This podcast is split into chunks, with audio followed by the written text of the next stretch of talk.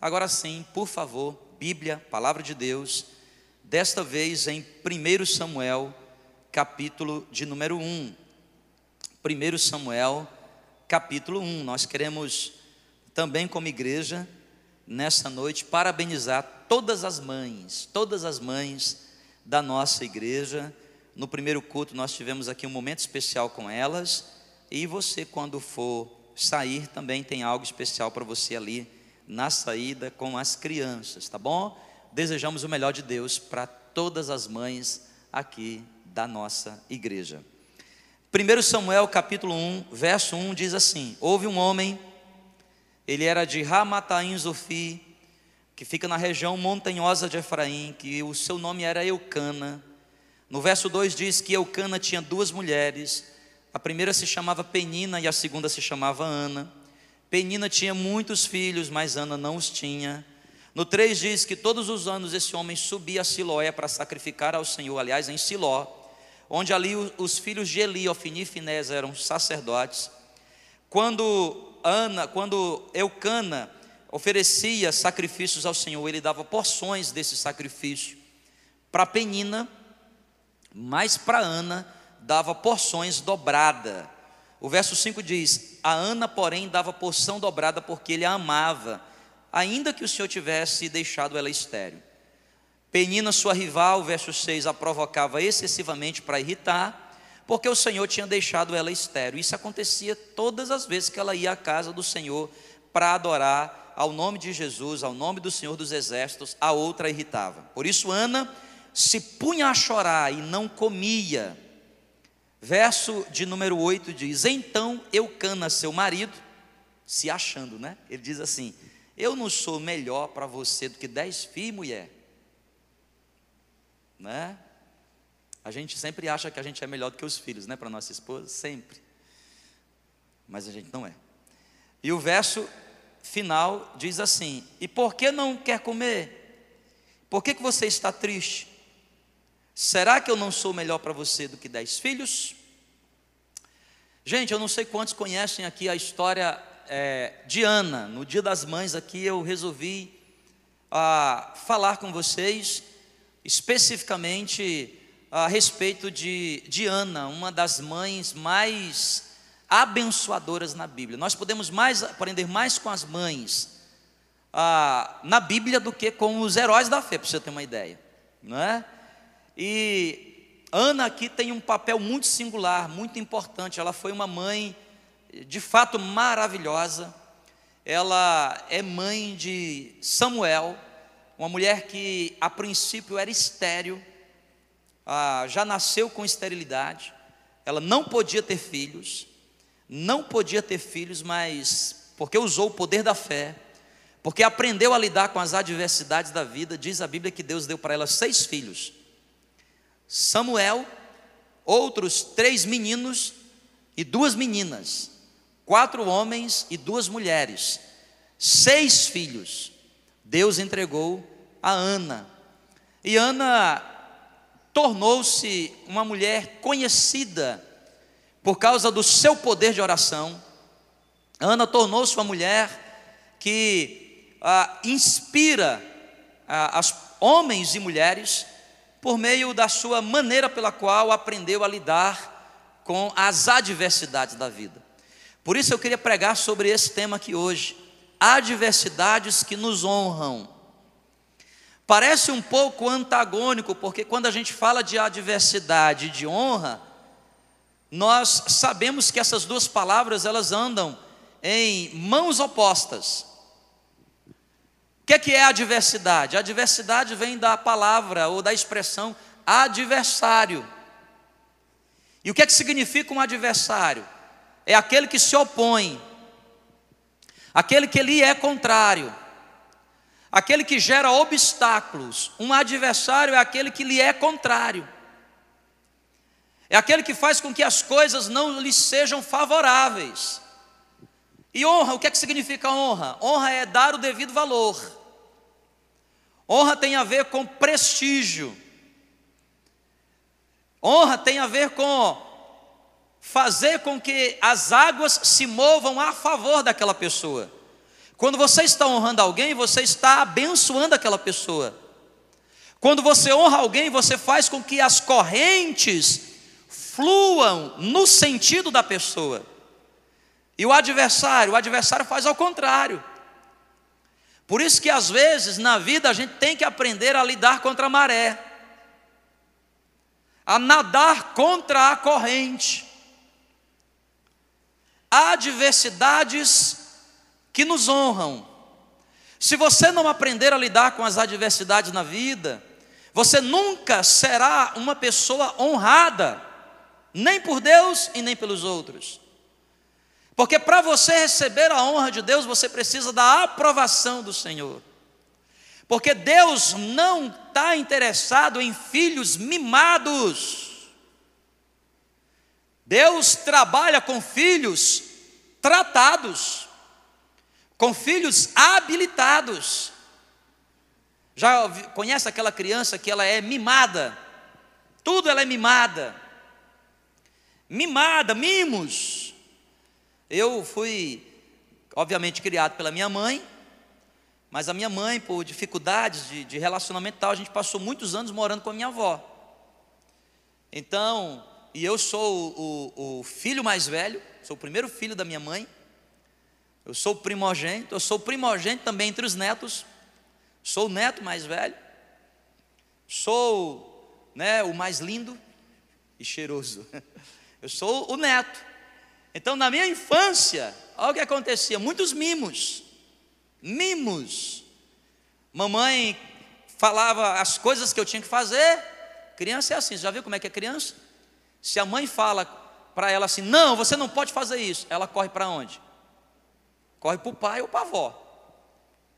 Ela já sabe, ela é inteligente, manipula toda a casa. Eu tenho umas lá em casa, gente, eu sei o que eu estou falando.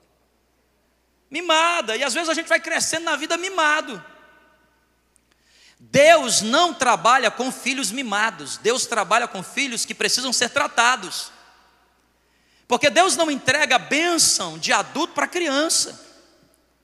Deus não entrega responsabilidade de adulto para quem não tem capacidade, não tem hombridade para lidar com aquilo. E não existe outra forma, pessoal. Vocês estão aqui comigo, não estão? Não existe outra forma na vida. Você precisa entender essa relação da vida. É uma relação que o próprio Deus criou. Se você quer ser abençoado, primeiro você precisa ser preparado. A preparação antecede a bênção. E eu vou dizer um negócio para você: existem três coisas na vida que que ajudam a, o ser humano a ser preparado para a vida. Primeiro, a palavra. A palavra é o maior instrumento, mas nós não vamos muito para ela. A gente não recorre muito para ela. A gente lê pouco, e quando a gente lê muito, a gente pratica pouco. E quando a gente lê muito e pratica pouco, a gente pratica do jeito errado.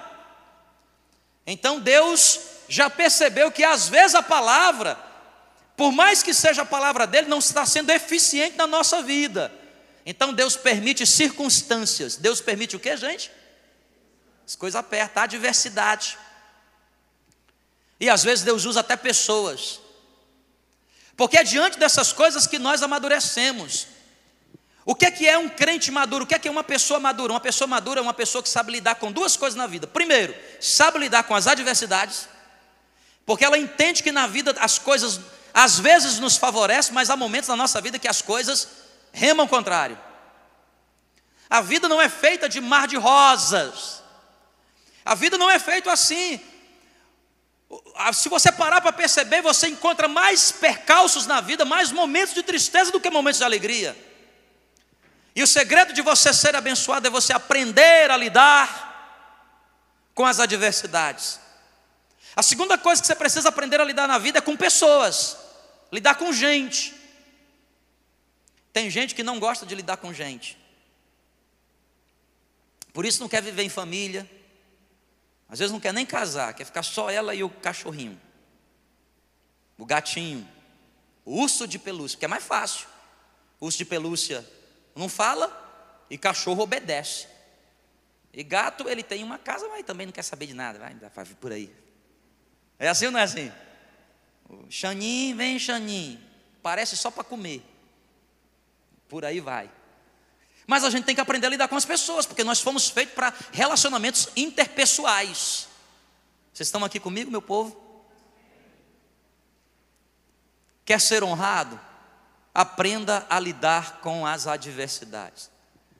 Esse texto aqui fala de uma mulher que tinha dentro da sua própria casa uma adversária.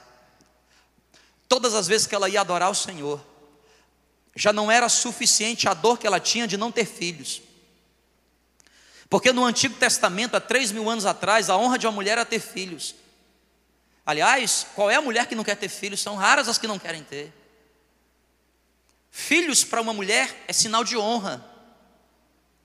Penina, aliás, Ana já tinha que aprender a lidar com a sua esterilidade, porque Deus a tinha deixado estéril. Não sei o que, é que tinha acontecido com o sistema reprodutor dela, mas não funcionava. E não só não funcionava, ela tinha uma rival dentro de casa. Uma rival que todos os dias a provocava, todos os dias falava, olha, olha aqui, ó, ficava passando a bênção dela na frente, dizendo: olha aí, ó, eu tenho filhos, você não tem. Eu venci, você não venceu. E Ana chorava. E o seu marido Eucana a amava, ao ponto de honrá-la de maneira sobrenatural, mas ela não tinha a realização do seu grande sonho, ser mãe. Certo dia diz então a Bíblia que Ana se levantou desse estado de procrastinação. Querido, não tem como você vencer a adversidade se você não aprender a lutar contra ela. Não tem. Ai meu Deus, a vida me é dura, a vida me é contrária. É mesmo. Você tem duas opções: ou você aceita isso e vive uma vida deprimida, você se levanta contra isso, na autoridade do nome de Jesus, e diz: Eu vou lutar contra essa adversidade. Eu vou buscar ao meu Deus. Eu creio que meu Deus pode mudar a minha história. Ana se levantou, verso 10 diz que ela se levantou e ela foi até a casa do Senhor. E lá na casa do Senhor, ela fez uma oração. Ela disse assim: Senhor, olha aqui a minha angústia, olha aqui a minha luta, veja as minhas dificuldades. Senhor, o meu grande sonho é ter um filho. Eu quero ter um filho. Senhor, se tu me deres um filho, eu devolvo para ti. Eu devolvo ao Senhor. E a Bíblia diz então que Ana sai daquele lugar e o seu semblante já não era mais o mesmo ela saiu feliz, por quê? Porque ela jogou o fardo que estava sobre ela aos pés do Senhor. Se cumprindo o que Jesus nos disse, diz, Jesus falou em Mateus: Vinde a mim todos os que estão cansados e sobrecarregados, e eu vos aliviarei. Tomai sobre vós o meu jugo, porque eu sou manso de espírito. O meu jugo é pequeno, o meu fardo é leve.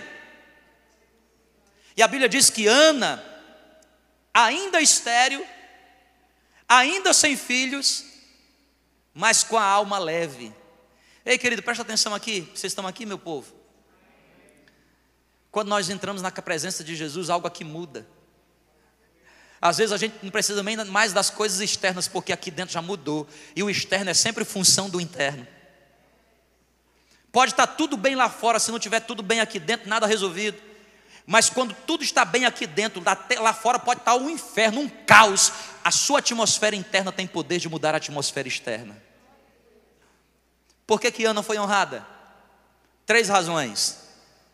Três rápidas razões para te explicar aqui nesse dia hoje. Ana foi honrada na adversidade por quê? Por que, que ela aprendeu a ser honrada na adversidade? Primeiro, porque Ana aprendeu a cantar louvores Antes do milagre acontecer, ela aprendeu a cantar louvores. Tem uma música, estava falando aqui no outro culto, dizendo o seguinte: tem uma música que a gente cantava aqui na igreja faz tempo, que a gente não canta. A música diz assim: Vem cantar louvores ao Senhor, antes de atravessar o mar, porque hoje o mar vai se abrir e você vai passar. Eu vou repetir, presta atenção que diz a expressão da letra. Eu achei linda essa letra. Vem cantar louvores ao. Quando que você vai cantar louvores? Antes de atravessar o mar. Porque, meu irmão, se alegrar quando o mar se abre é fácil. Se alegrar quando as coisas te favorecem é fácil. Se alegrar quando tudo lhe é favorável é fácil. Mas a, a canção está dizendo aqui o princípio que Ana aprendeu: cante louvores ao Senhor antes. Não espere o milagre acontecer, comece a agradecer por aquilo que você busca em Deus, mesmo no olho do furacão da adversidade. Comece a agradecer. Ai, pastor, eu vou agradecer quando a minha bênção chegar. Aí, meu irmão, isso aí não faz diferença nenhuma. É capaz da bênção nunca nem chegar.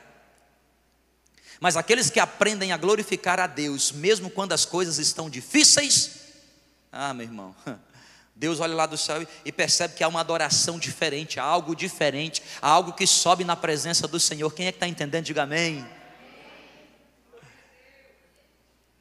Ana aprendeu a cantar louvores de alegria. Agora, cantar louvores de alegria quando tudo está alegre é fácil. Ela cantou louvores de alegria quando ela estava triste ela estava cansada, ela estava sendo afrontada. É quando o seu sonho não parecia ser real, a Bíblia diz que ela cantou louvores de alegria, por isso ela foi honrada na adversidade. A mulher que não tinha filhos agora se tornará mãe de seis. E um deles não é qualquer um, não, viu? Não é qualquer um, não. É difícil você achar na Bíblia um personagem como Samuel. Samuel é um personagem singular na Bíblia. O último dos juízes, o primeiro dos profetas, o único profeta na Bíblia a ungir dois reis. Ele, ele era conselheiro de dois reis. Primeiro Saul, aquele que tinha tudo para dar certo, deu errado. E depois de Davi, aquele que tinha tudo para dar errado e deu certo. Era Samuel. Samuel. Ele que fez a transição numa época em que a política era difícil, ele fez a transição do tempo dos juízes para o tempo da monarquia. Ele que fez essa transação. Escuta, gente, aqui, ó, pelo poder da palavra, por aquilo que Samuel falava, ele reformou politicamente, socialmente, economicamente todo um país. Já pensou, mamãe, você tem um filho assim? Um instrumento de Deus capaz de mudar uma geração?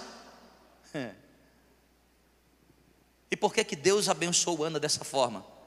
porque ela aprendeu a cantar louvores de alegria. Segundo motivo pelo qual Ana foi honrada na adversidade. Ana tinha consciência. Ana se conscientizou que tudo que ela tinha, ela tinha para servir ao Senhor. Esse é o propósito da nossa vida. Propósito da nossa vida. Sabe por que, que as coisas às vezes elas não avançam para a gente? Sabe por que, que a gente não vive uma vida extraordinária? O que é que você vai querer ser, meu filho, quando você chegar no final da sua vida, se olhar para trás? Eu quero chegar no final da minha vida, eu quero que os meus filhos escrevam na lápide, na lápide, lá no lugar onde eu vou ser enterrado, escreva assim: Papai viveu para a glória de Deus. Isso é uma vida maravilhosa. Se olhar para trás para a sua vida, você diz assim: rapaz do céu, hein? Eu vivi mesmo, hein? Vivi gostoso demais. Nossa, quero contar para vocês das lutas que eu travei, mas em nenhum momento eu neguei a minha fé. Isso é coisa, isso é vida linda, meu irmão. Ana tinha consciência de que tudo que ela tinha era para o Senhor. Irmão, coisa maravilhosa. Sabe o que eu digo para as pessoas? Eu digo assim, irmãos, eu tenho uma alegria de experimentar os melhores anos da minha vida. Os melhores anos da minha vida eu entreguei para Jesus, servindo ao Senhor. A minha adolescência servindo ao Senhor, a minha juventude servindo ao Senhor, a minha meia-idade, estou na meia-idade, irmão, estou chegando na meia-idade. Completa esse ano 44, tem mais 50 para eu viver. Estou chegando na metade. Quero viver até uns 100, quase 100. Mas viver bem, hein, irmão? Viver bem, né? Viver bem. Feliz da vida, bem. Aleluia. Xarope, pastoreando igreja. Vem cá, menino, com a minha bengala assim, vem cá. Você ensaiou hoje? Tirou a mão. Vem cá. Quer viver até o final, vai ter que me aguentar. Na igreja de Nazareno, um pastor se aposenta com 70 anos. Olha, isso é uma injustiça muito grande. Não é verdade? Eu abro outra igreja. Começo do zero, se me tirarem. Você olhar para trás da sua vida e dizer assim: os melhores anos da minha vida eu entreguei a Jesus, eu servi a Jesus. A minha família é do Senhor Jesus. A minha esposa é do Senhor Jesus. usa, Deus, essa mulher usa, usa e abusa dela. E dessas meninas, usa, Deus usa para sempre. Ai, cara. Alegria, Ana tinha essa consciência. Por que, que ela tinha essa consciência? Ela chegou, Senhor, me dá, dá para mim, abençoa eu, dá para mim que eu devolvo para o Senhor. Duvido o Senhor me dar um filho. Eu duvido que o Senhor me dê um filho. Se o Senhor me der um filho, eu duvido que se o Senhor não me der, que eu não devo, devolva para o Senhor. Aí Deus não gosta de desafio, né? Eu fico imaginando Deus lá do céu. O que, menina? Você está falando o quê? O que, é você está falando? Está dizendo que eu, pai, eu te dar um filho, isso é estéreo. E ela lá de baixo assim, eu duvido o Senhor me dá. Eu só me der um filho, eu devolvo ele para o Senhor. Aí Deus lá de cima, mas não estou dizendo me desafiando, olha aí. Mas eu, você vai engravidar agora, sua buchuda. Vai ficar com barrigão.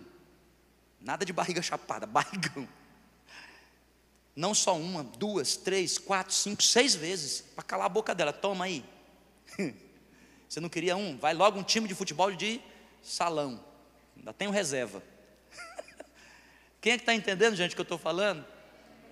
E olha que oração inteligente, olha que oração inteligente, porque naquela época, os filhos de Eli não queriam saber de Deus, eles praticavam sacrilégio no templo. Deus estava procurando na terra alguém para usar. Aquela mulher chega no altar e diz assim: Deus me dá um filho que eu entrego para o Senhor. Gente, percebe a oração? Sabe por que às vezes Deus não responde a nossa oração? A gente só pede coisa para nós. Só pede coisa para nós.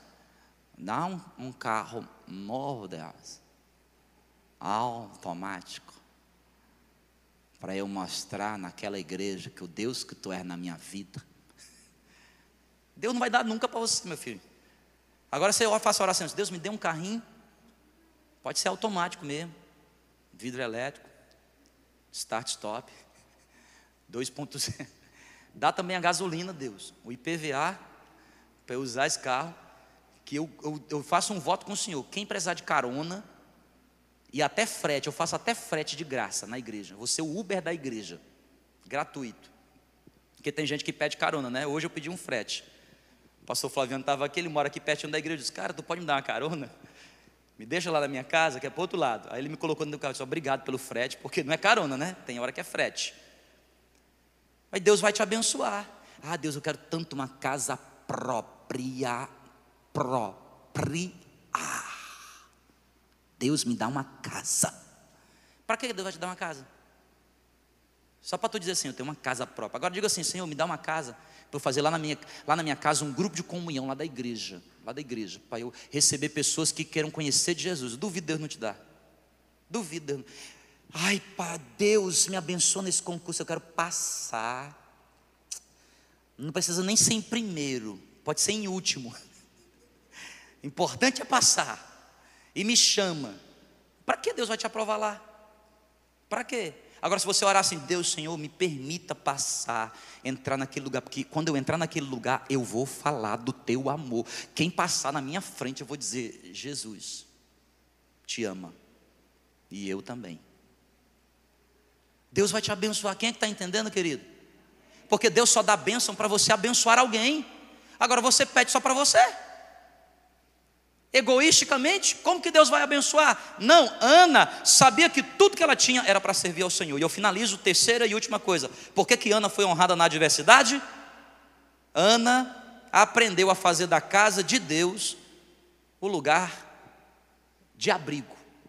Essa canção que a gente cantou aqui no final, no meio do culto, sei lá, em algum momento. Encontrei o meu lugar, Senhor.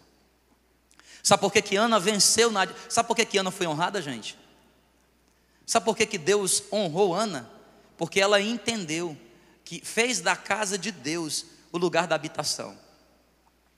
Eu não sei quantos entendem isso, né? E a maioria das pessoas que precisam ouvir o que eu vou dizer agora, nem aqui estão.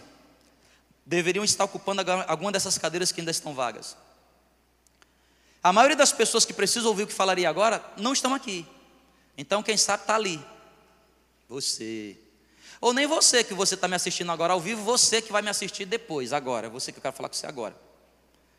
É gente que não vem para a igreja.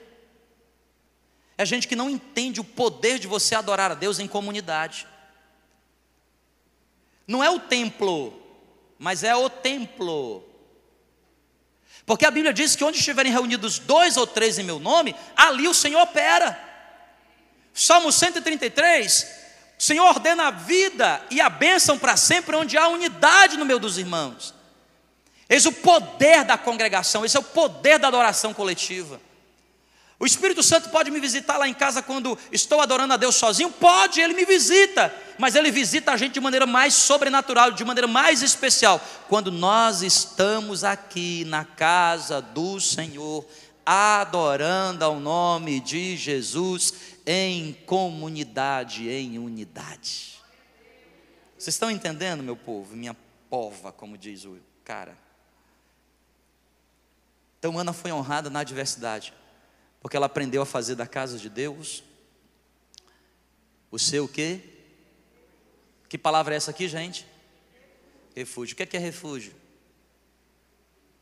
Refúgio. Está numa tempestade, andando aí na rua, não tem guarda-chuva, vento forte, está lá na sua motinha, bum, bum, chuva forte. Daqui a pouco você vê de longe, ali tem um lugar que você diz assim: eu vou, eu vou o quê? Parar aqui e vou esperar o quê? Vou esperar o quê? Porque a chuva vem para todo mundo, vem ou não vem? A chuva vem para quem ama a Deus e a chuva vem para quem não ama a Deus. Mas aqueles que amam a Deus têm um abrigo, um lugar que podem ser guardados. Salmo 91. Aquele que habita no esconderijo do Altíssimo, pode dizer do Senhor: Tu és o meu refúgio, Deus meu, em quem eu confio.